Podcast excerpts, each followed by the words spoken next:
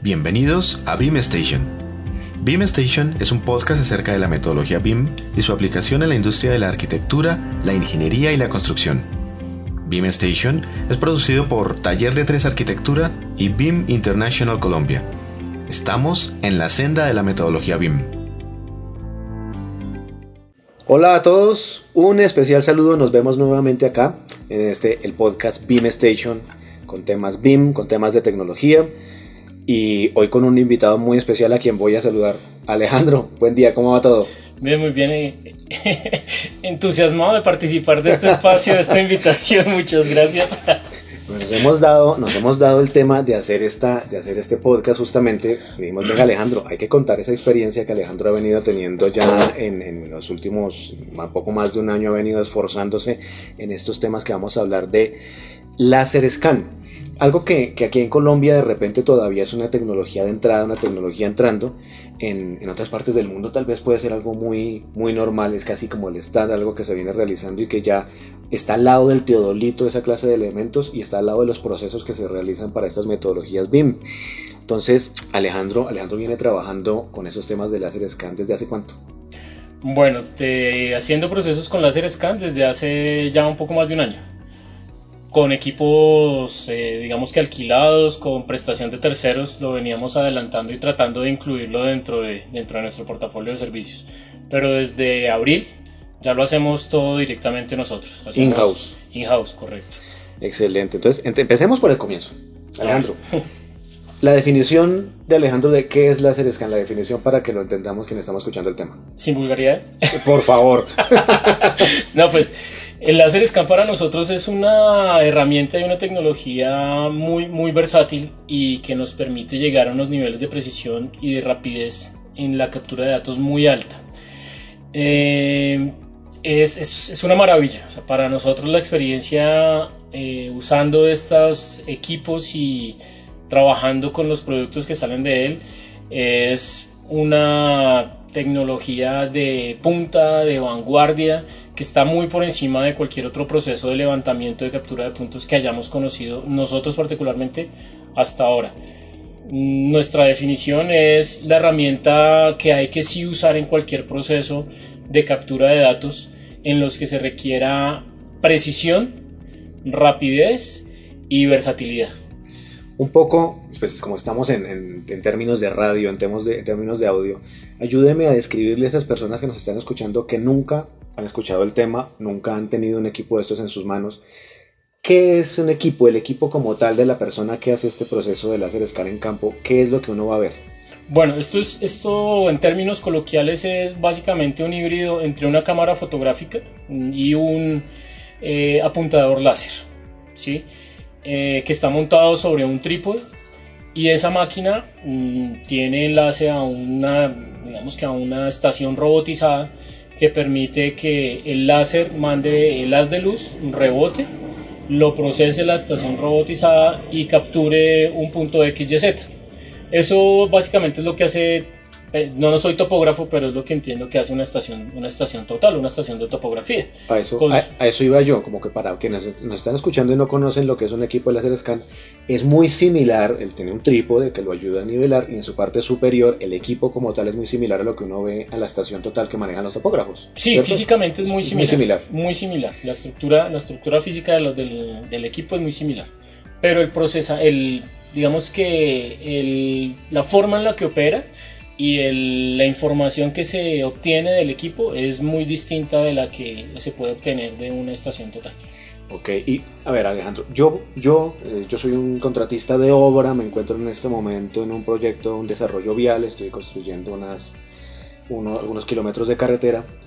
¿Por qué me interesaría a mí hacer uso de un láser scan? ¿Cuál sería, para qué lo utilizaría el uso que le daría esa herramienta?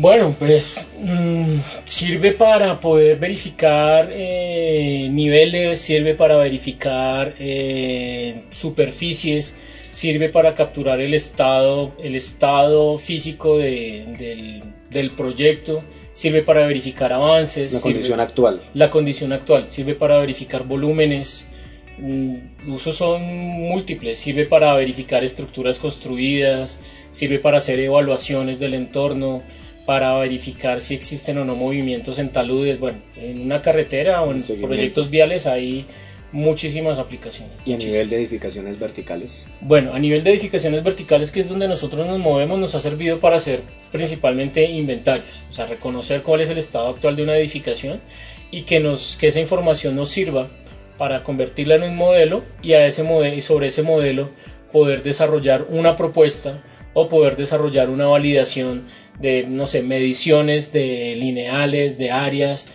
de superficies, de cantidades de objetos que están en, en, ese, en ese espacio. Entiendo.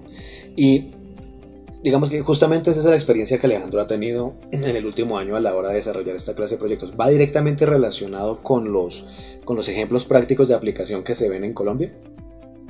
¿O hay otros tipos de ejemplos que se están dando en Colombia, otras aplicaciones directas? Sí, sí hay otras aplicaciones. Sobre todo lo he visto mucho en la parte inmobiliaria. Eh, con, otros, con otros equipos distintos a los que nosotros tenemos, han, lo, lo, han, lo han incluido en la parte de, de venta de inmuebles. ¿sí? Entonces permite capturar la información, tomar unas fotografías, generar un modelo tridimensional con ciertas calidades, subirlo a una plataforma y ahí el interesado puede consultar, hacer cortes, hacer recorridos visuales, hacer recorridos similares, simulados, perdón. Eh, esa es como la aplicación que, he visto que más se ha difundido por el tipo de equipo que es, en, en proporción es bastante económico. En temas de seguimiento en obra se han usado para la generación de planos ASBIL o documentación ASBIL. Se ha utilizado también para patología de la construcción o evaluación de vulnerabilidad de, de edificaciones. Eh, eso es lo que yo conozco, lo que sé, lo que he podido tener contacto. Pero eso es un abanico impresionante. Es un abanico, lo que, estamos, lo que usted está mencionando es un abanico muy largo de aplicaciones. Sí, no, y esas son algunas. Tengo conocimiento de que en otras experiencias, en otros, en otros sitios lo utilizan, por ejemplo, para eh, temas patrimoniales, tema de herencia, que en España, por ejemplo, ha abierto una nueva línea que es el HBIM, que es el Heritage BIM en Reino Unido también lo utilizan como, como esa parte y el escáner 3D es una herramienta fundamental para poderse integrar en ese proceso. Eh, también lo han usado asociados a tecnologías IoT, el Internet de las Cosas. Y bueno, eso como le digo es muy versátil, entonces la aplicación, hay aplicaciones forenses, hay aplicaciones en temas de evaluación de riesgos, hay temas eh, de manejo de, de, de, fianzas, de pólizas. Bueno, Ahí el, abanico es mucho más amplio de lo que nosotros hasta ahora hemos podido experimentar. Una herramienta realmente excepcional. Y, y a nivel de, de procesos, hablando a nivel de procesos, ¿cuál es la diferencia? ¿Por qué, ¿Por qué me debería ir yo por el lado entonces de pensar que el láser escáner es mi solución? ¿O debería pensar en seguir con metodologías convencionales y tradicionales? ¿O hay algunas otras que ofrezcan temas similares? Pues en mi caso, yo siempre pienso en el tiempo que uno está en, en terreno con un equipo de estos en cuestión de una hora puede fácilmente levantar toda una edificación. Sí, depende de la cantidad de obstáculos que haya y la resolución. Pero eso es impensable hacerlo dos personas con métodos tradicionales. Con cinta y esfero. Con cinta de esfero, cinta de nivel, simbra, ni siquiera con un distanciómetro láser porque usted pone el distanciómetro, él arroja una medida, usted la registra en una cartera o en un sketch que lleva, que vaya construyendo, y eso le puede tomar mucho tiempo y usted básicamente está registrando eh, líneas, está construyendo un plano en dos dimensiones. Con esto usted está teniendo toda la esfera del espacio, no se pierde ningún, ningún detalle, entonces si después de usted estar en campo hay algún tema o algún elemento que usted se olvidó de observar, como por ejemplo, no sé, la presencia de un árbol y usted necesita verificar el contorno a la altura de pecho de ese árbol, es, tendría, con métodos tradicionales tendría que volver y hacer la medición. Con esto no.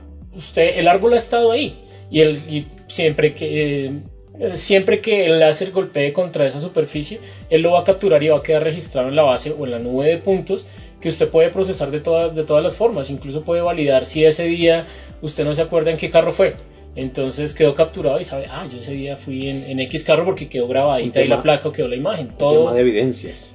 sí, sí, es una evidencia muy fuerte y pues, son millones de datos que usted tiene a su disposición para procesar de múltiples maneras.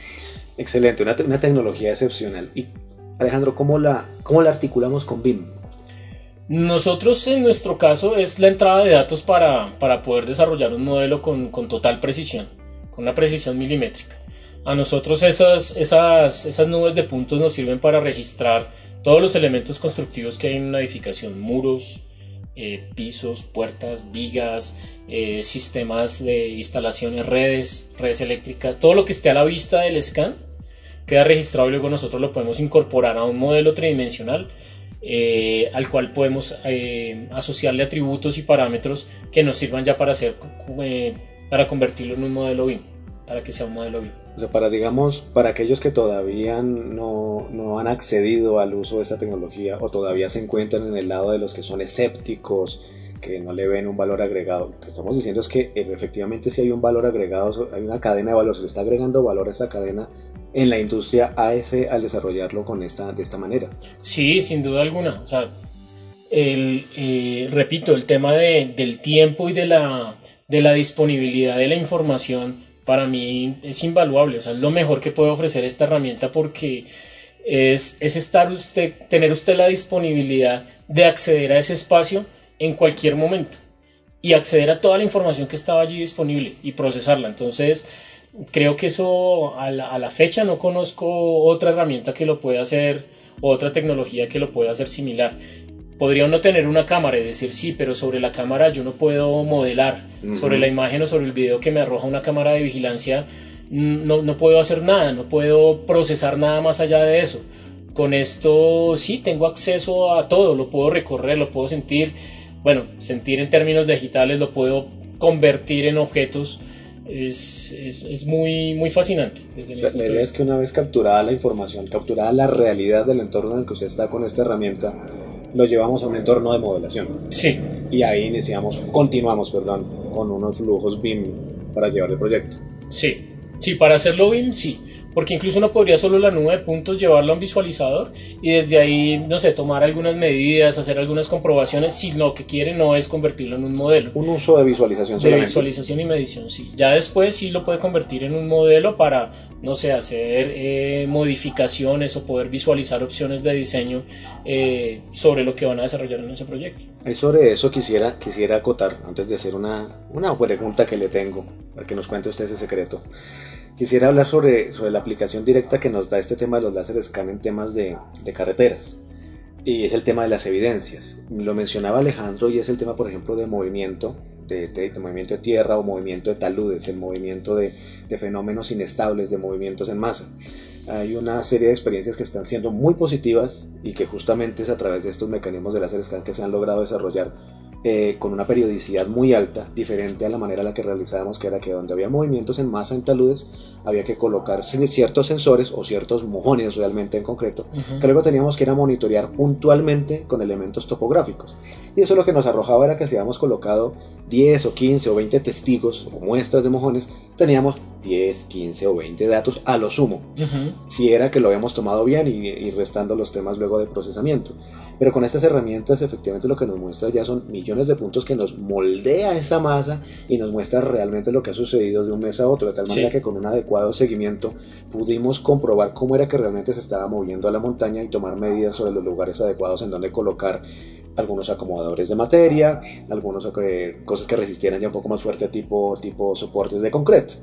Entonces realmente la experiencia, la experiencia con esta clase de herramientas sí es muy potente muy potente y permite ese tema, ese tema de visualización no es menor, porque digamos, por ser una montaña, el, el moldeo como tal que realizábamos no era muy complejo, como si de pronto debe ser en edificios, pero una vez estaba moldeado la representación para explicarle a las personas de la junta directiva lo que se vivió en el mes 1, en el mes 2, en el mes 3, en el mes 4, fue realmente muy sencillo porque fue un tema casi gráfico, casi, casi de Doom.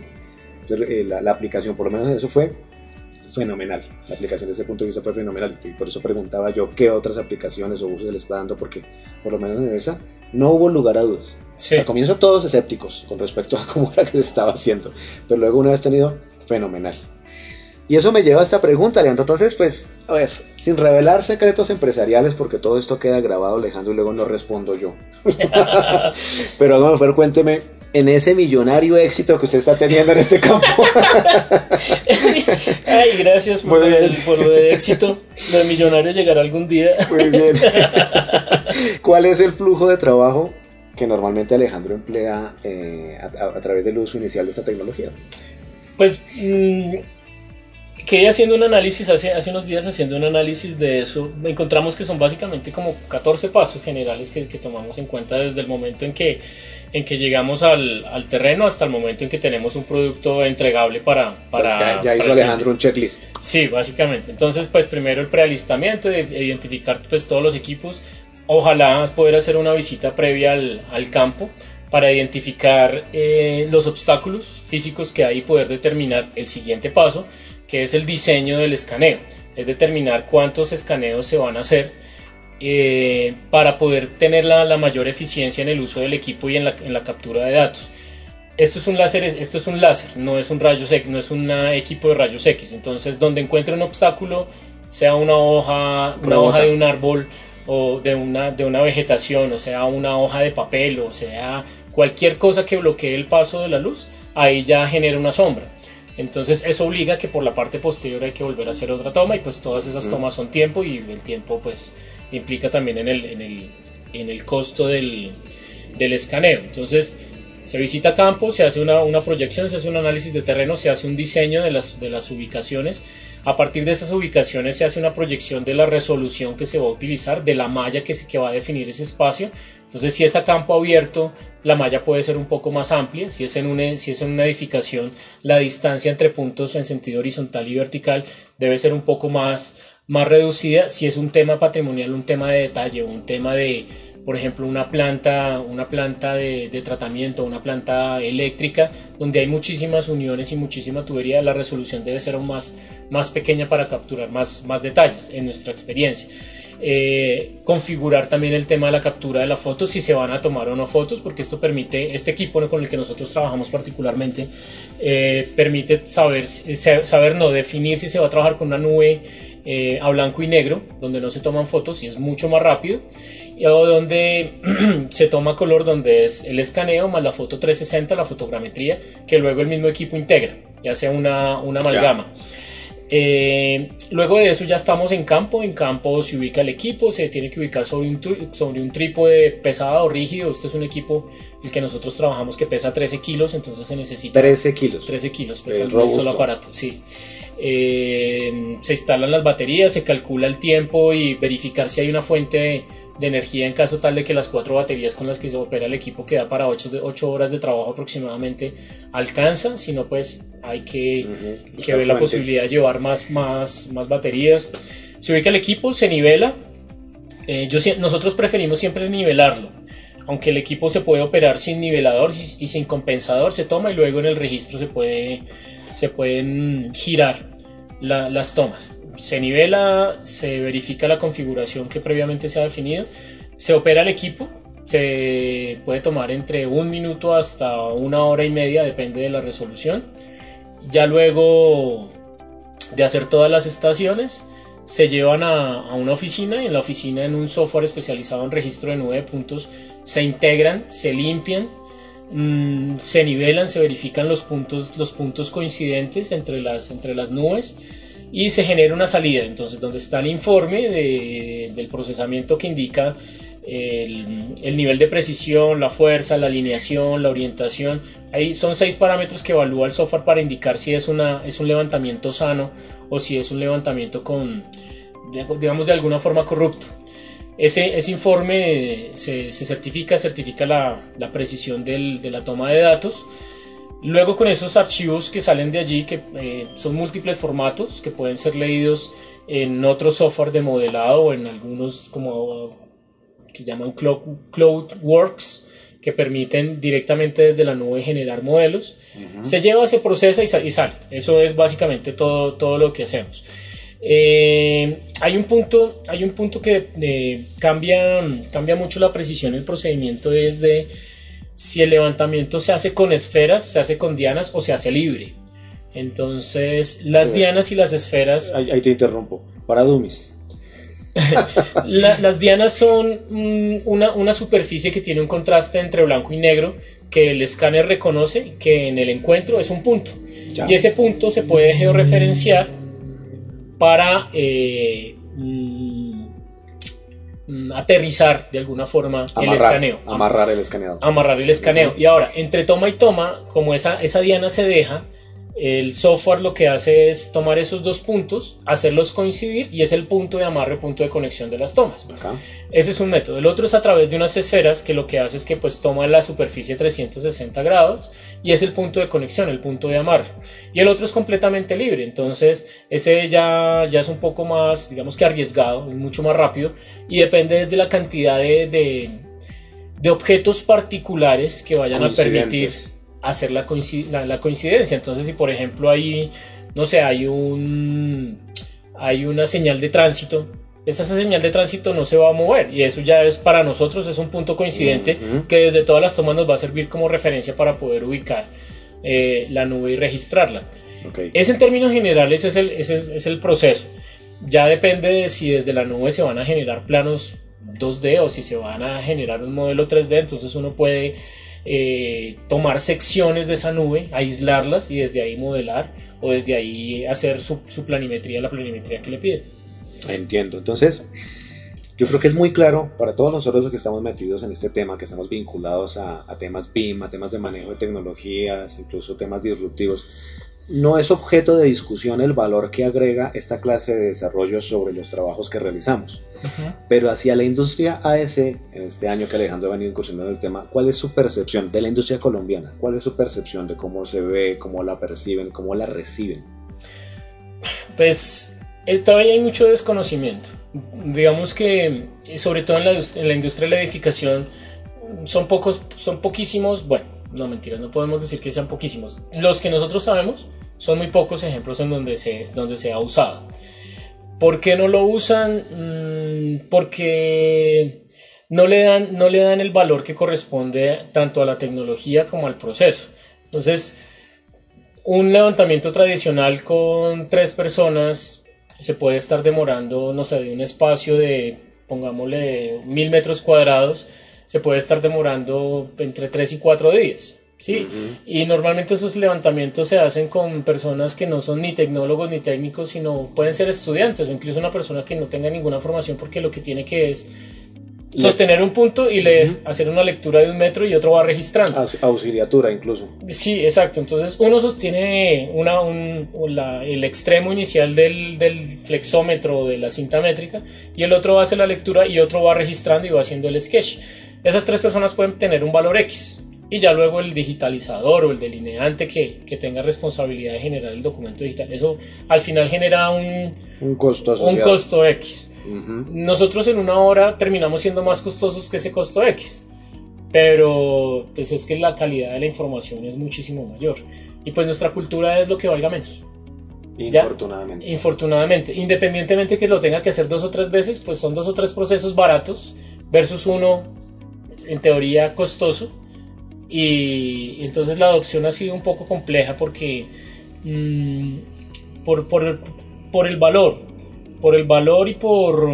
El costo, el costo de las propuestas a la hora de, desarrollarlas. Sí, eso y lo otro es que mm, estos software siendo más especializados no es tan difícil encontrarlos, no es tan fácil encontrarlos libres en, en el mercado. Entonces esos costos también se asocian al proceso, los costos de licenciamiento y demás. Terminan transferidos. Exacto, y pues las personas, pues mucha la cultura aquí es que pues el software no, no cuesta porque pues si lo busco... va, con, va, con, parche. Exacto, con parche entonces, en el ojo. exacto, con parche en el ojo. Entonces eso ha sido como lo más difícil, pero con las empresas con las que les hemos logrado mostrar el proceso y mostrarles los resultados, dicen, o sea, ya no, ya no, lo demás ya no lo consideran, o sea, pues sí, puede ser más económico o más barato, pero es un producto que no, no atiende a las necesidades reales del mercado. Logra romper esa barrera mental que a veces nos colocamos cuando estamos contratando, pero una vez lo vemos y vemos los resultados, definitivamente no hay vuelta atrás. Sí. Que es el mismo ejercicio que le comentaba con el tema de la, de la, de la revisión de un talud.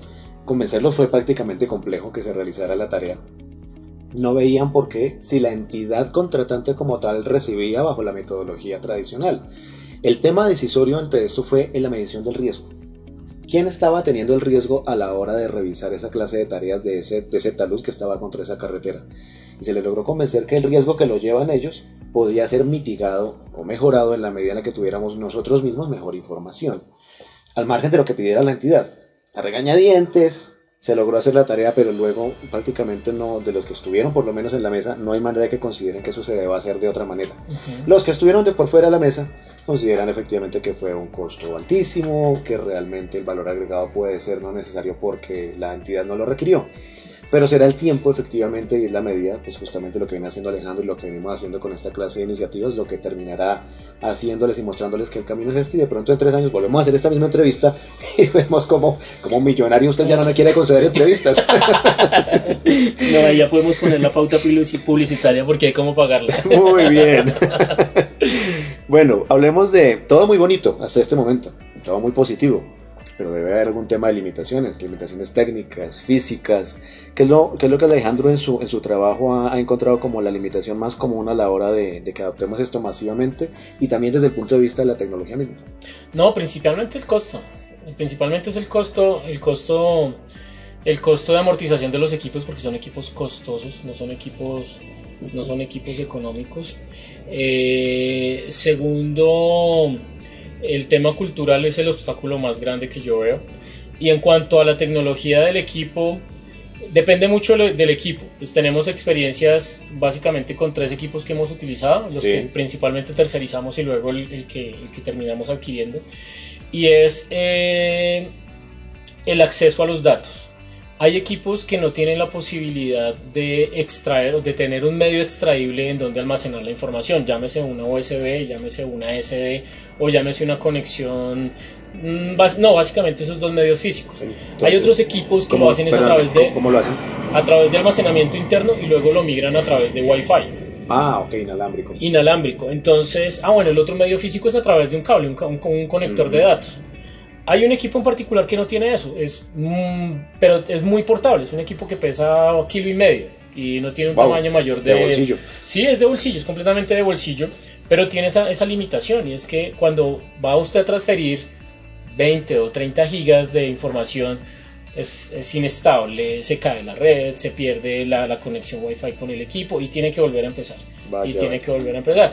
Entonces, esa es como la alimentación que hay de la tecnología eh, en, principio y es la, la, velocidad con la que se transfieren los datos desde el equipo hacia el, hacia el, hacia el aparato, al computador, al ordenador, donde se va a procesar. Otra limitante que cada vez se ha reducido más y más y más y más es el tamaño del equipo. Hay equipos como el que nosotros tenemos que pues, ronda, ronda los, los 13 kilos, hay otros que pesan un poco más, hay otros que ya van más, más eh, reduciendo, reduciendo más su, su peso sin, sin, reducir sus prestaciones.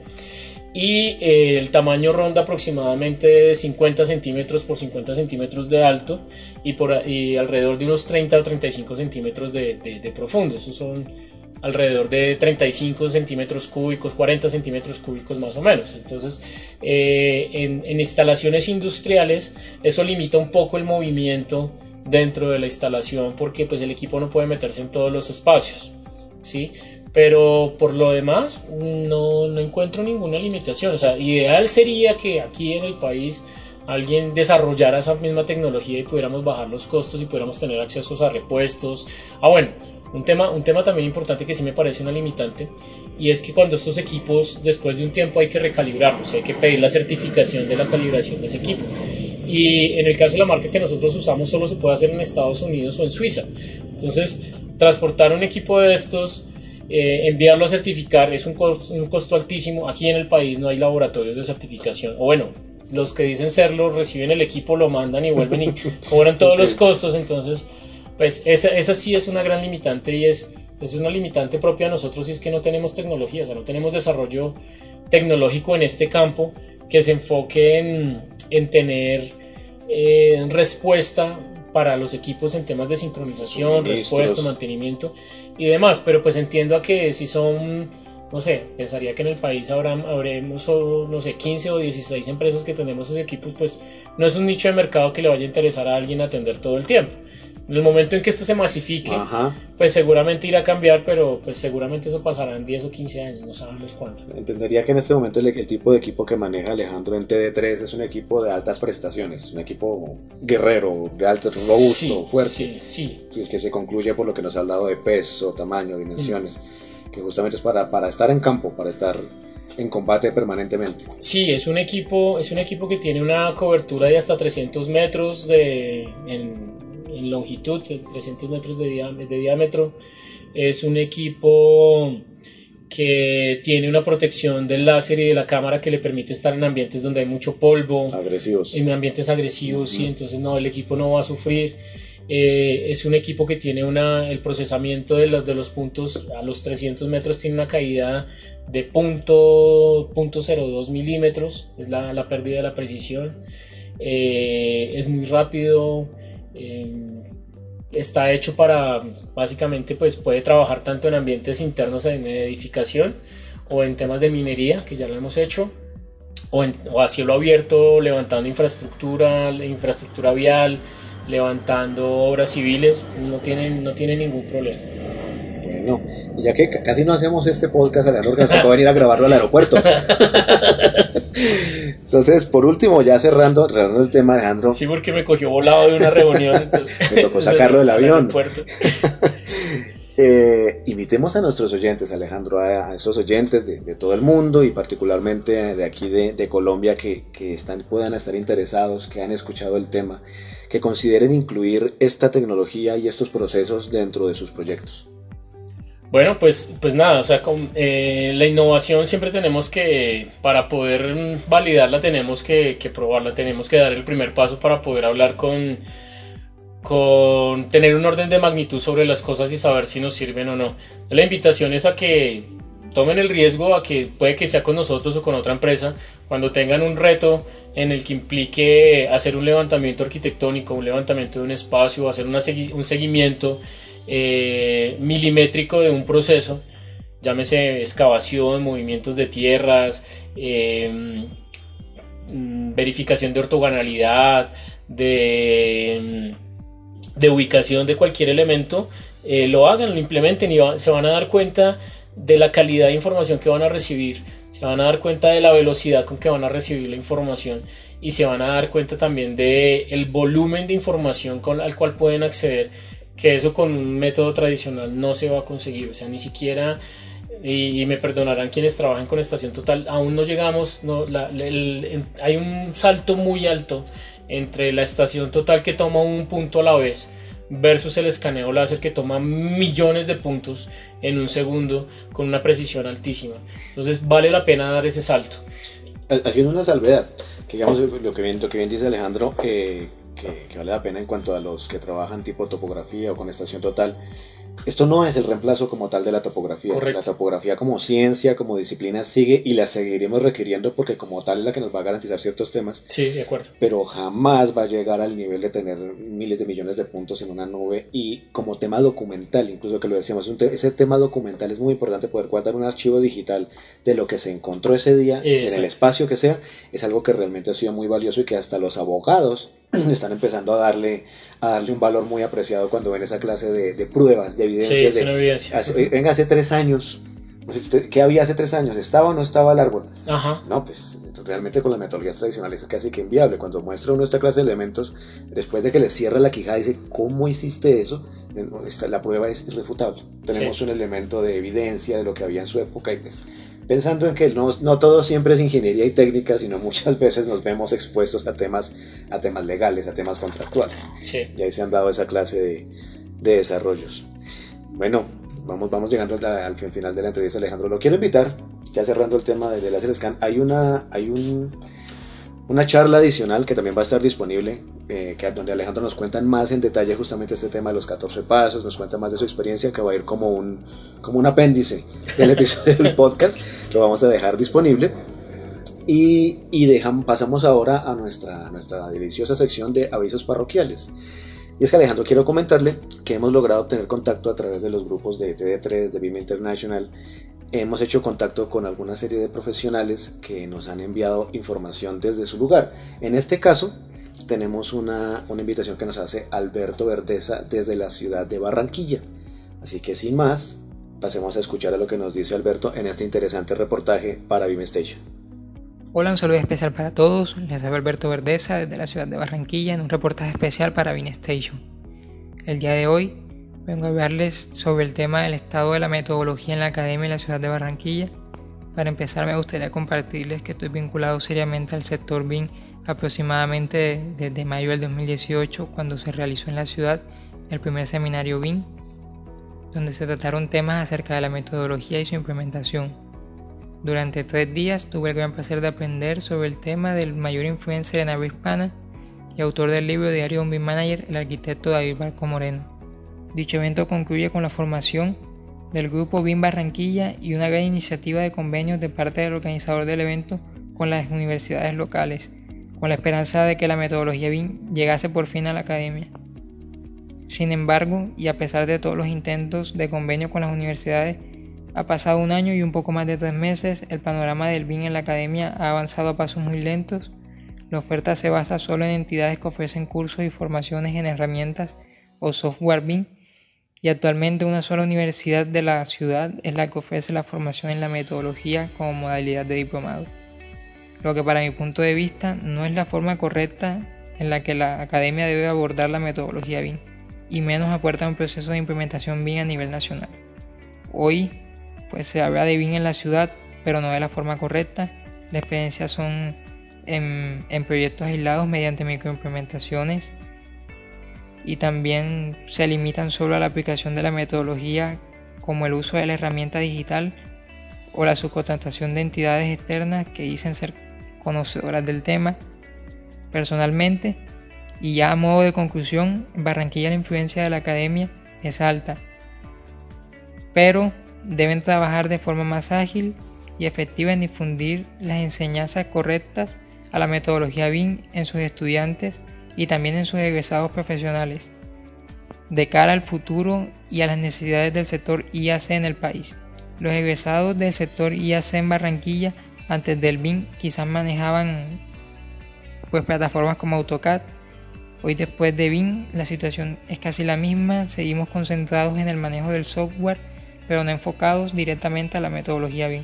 Mis recomendaciones para las universidades eh, presentar una oferta mayor de cursos y sesiones abiertas al público para difundir el conocimiento de manera más ágil y efectiva, regulando la oferta de diplomados o cursos como uno de los métodos, pero no el método principal de enseñanza de la metodología BIM, ya que siempre estos no son asequibles para la mayoría de los profesionales. La academia debería enfocar la formación BIM como una manera de aportar a la calidad de sus futuros profesionales, reconociendo que la importancia de la metodología BIM y el proceso de la implementación BIM es compartir, compartir de manera abierta el conocimiento, los recursos y hacer llegar la información a todos los actores involucrados, no solo como entorno lucrativo. Pero para ello deben, como metodología principal, adoptar en los programas curriculares de las carreras asociadas al sector IAC de tal manera que se integren el aprendizaje y la aplicación de la metodología BIM en la formación de los nuevos profesionales, desarrollando la academia y también dentro de ella trabajos colaborativos e interdisciplinares que simulen los proyectos reales, aportando de esta manera al crecimiento de la industria y del país. Este es un reportaje de Alberto Verdeza para BIM Station desde la ciudad de Barranquilla. Bueno, ese fue el reportaje de Alberto. Mucha, Alberto, muchísimas gracias. Realizaste ese reportaje hace un tiempo, lo ponemos ahora, ahora al aire. Y pasamos a un segundo reportaje también de Alejandro. La estrella hoy es Alejandro González. Vamos a ver si logramos ese millonario por algún lado. Cuéntanos, Alejandro, ¿quién es la persona que estás entrevistando en este set que viene ahora? Bueno, eh, estuvimos en, un evento que desarrolló la Universidad Colegio Mayor de Cundinamarca en, el marco del Día del Tecnólogo y allí conocimos a una arquitecta que trajeron como parte de, invitaron como parte de ese evento que se llama Beatriz Crespo y la entrevista la pueden escuchar a continuación Beatriz. Ok, vamos. Bueno, a todos un saludo muy especial. El día de hoy nos encontramos en la Universidad Colegio Mayor de Cundinamarca celebrando el Día del Tecnólogo, evento en el cual se desarrollaron varias charlas con temáticas de amplio interés para estudiantes, profesores y egresados de esta comunidad. Y en especial nos llamó la atención la participación de una invitada internacional que nos ha compartido su experiencia trabajando con BIM. Sin más preámbulos, le damos la bienvenida a BIM Station a la arquitecta Beatriz Crespo. Hola Beatriz, ¿cómo estás? Hola, ¿qué tal? Buenas noches. Bueno, Beatriz, queremos eh, preguntarte y que nos cuentes, por favor, quién es Beatriz Crespo, quién es la arquitecta que nos acompaña y que nos ha compartido su experiencia hoy en la Universidad Colegio Mayor de Cundinamarca. Bueno, pues soy arquitecta que por casualidades de la vida ha acabado siendo BIM Manager. por el camino, pues también he sido trainer y bueno, pues he aprendido mucho de Revit, sobre todo por mi cuenta, hasta, hasta llegar donde estoy, que todavía sigo aprendiendo, la verdad. Esa, esa soy yo, la que siempre está aprendiendo. Vale. Cuéntanos, Beatriz, ¿cómo, cómo incorporaste BIM en tu, en tu profesión? ¿Cómo fue ese, ese tránsito de lo que mencionas que, que has sido trainer, que has sido eh, profesora? ¿Por dónde empezaste? ¿En ¿En qué punto estás en este momento? Pues fue un poco por necesidad. Eh, la situación económica en España por aquella época, y estoy hablando en el 2009, pues eh, para los eh, profesionales de la arquitectura mm, no es que fuera precaria, que sí, pero digamos que no teníamos muchas posibilidades de, ejercer sin, pasar por un precio muy alto y demás.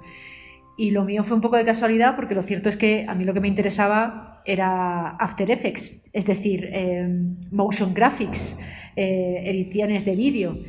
Pero bueno, di un curso de Revit, em, por suerte em, estaba unida a un colectivo eh, de arquitectos que en su momento era León 11 y que luego se fue desarrollando eh, hacia otros, digamos, fue evolucionando y en esa evolución lo que hicimos fue que a raíz de, mi compañero Fran Mateos, que daba clases dentro del colectivo de rinoceros y de Photoshop, pues yo me embarqué en Revit pensando que era una buena salida a mi situación profesional y ahí empecé a aprender, empecé a dar clase, empecé a conocer gente y bueno, pues empecé a meterme en esto de lo que es BIM.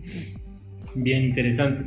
Eh, con base en tu experiencia, ¿cuál, ¿cuál es la mayor ventaja que tú puedes atribuirle al uso de BIM en tu, en tu profesión, en el desarrollo de tus proyectos?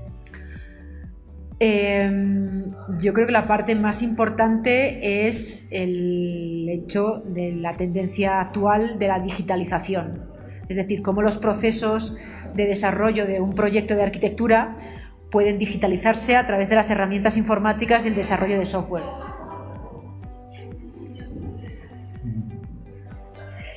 Y, por otra parte, eh, desde luego, em, la eficiencia que uno encuentra eh, a la hora de trabajar en BIM, que con modelos em, que no son BIM, pues digamos que las cosas son mucho más torpes. Yo no digo que no que si el sistema está bien implantado puede seguir funcionando, pero lo cierto es que si está bien implantado en BIM, el resultado es muchísimo mejor. Entiendo. Bueno, sobre esa base, eh, ¿qué, ha sido, ¿Qué ha sido lo más difícil con lo que te has tenido que enfrentar al momento de incorporar BIM o implementar BIM en tu, en tu oficina, en tu ejercicio diario? Em, la experiencia ha sido un poco, em, en realidad, a ver, la experiencia ha sido más que nada eh, hacer implantaciones para otros. ¿Qué es lo más difícil? Pues lo más difícil es pensar que lo que ahora existe está bien y si funciona no, no tengo por qué cambiar.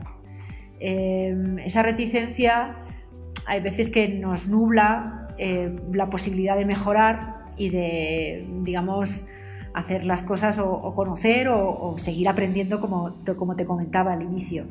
Ya, sí, es el sector de la, de la, arquitectura y la ingeniería es un sector muy tradicional, ¿no? Aprendemos a hacer algo y nos vamos por esa línea y de alguna forma nos cuesta algo innovar y tomar eh, nuevas tendencias o asumir, salir de la zona, la zona de confort cuando hay algo nuevo por aprender, algo nuevo por implementar. Si en realidad hay buena voluntad, quiero decir, quiero decir, la gente en realidad se interesa porque sabe que eh, no es algo que esté de moda, sino que realmente funciona. Lo que pasa es que y tampoco creo que esa actitud sea eh, contra, quiero decir, acabe siendo un problema y que no hagamos que no, hace que avance. Pero lo cierto es que eh, necesitamos que mm, una de las cosas que he aprendido es que, es que no puedes parar de, de pensar que hay que mejorar las cosas. Y para mejorar las cosas siempre tienes que tener al menos un rabillo del ojo en, lo nuevo y en lo que te puede ayudar a, hacer mejor todo lo que, en lo que te enfrentas cada día. y, y creo que eso es muy importante. Vale, muy bien. Bueno, desde tu experiencia como docente y profesional, ¿qué consejo para adoptar BIM puedes compartirnos? Eh, que eh, evitar la falsa idea de que se puede eh, hacer un proyecto de, en BIM con la primera vez.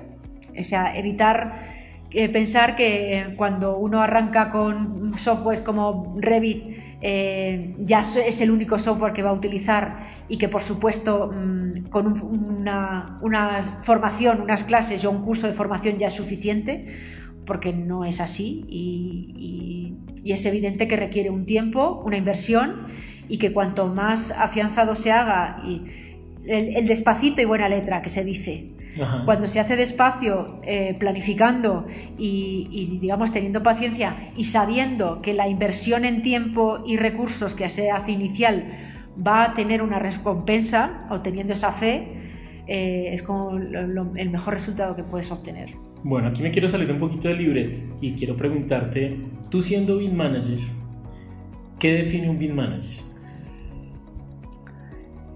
Eh, pues lo define muchas cosas y tiene que estar haciendo muchas cosas. Y al final, eh, porque sí, tiene que estar pendiente, tiene que auditar los modelos, por supuesto, tiene que estandarizar, tiene que estar pendiente del contenido estándar de la empresa. Pero una de las cosas que más me ha gustado de aprender a ser BIM Manager es que tengo que poner de acuerdo a mucha gente.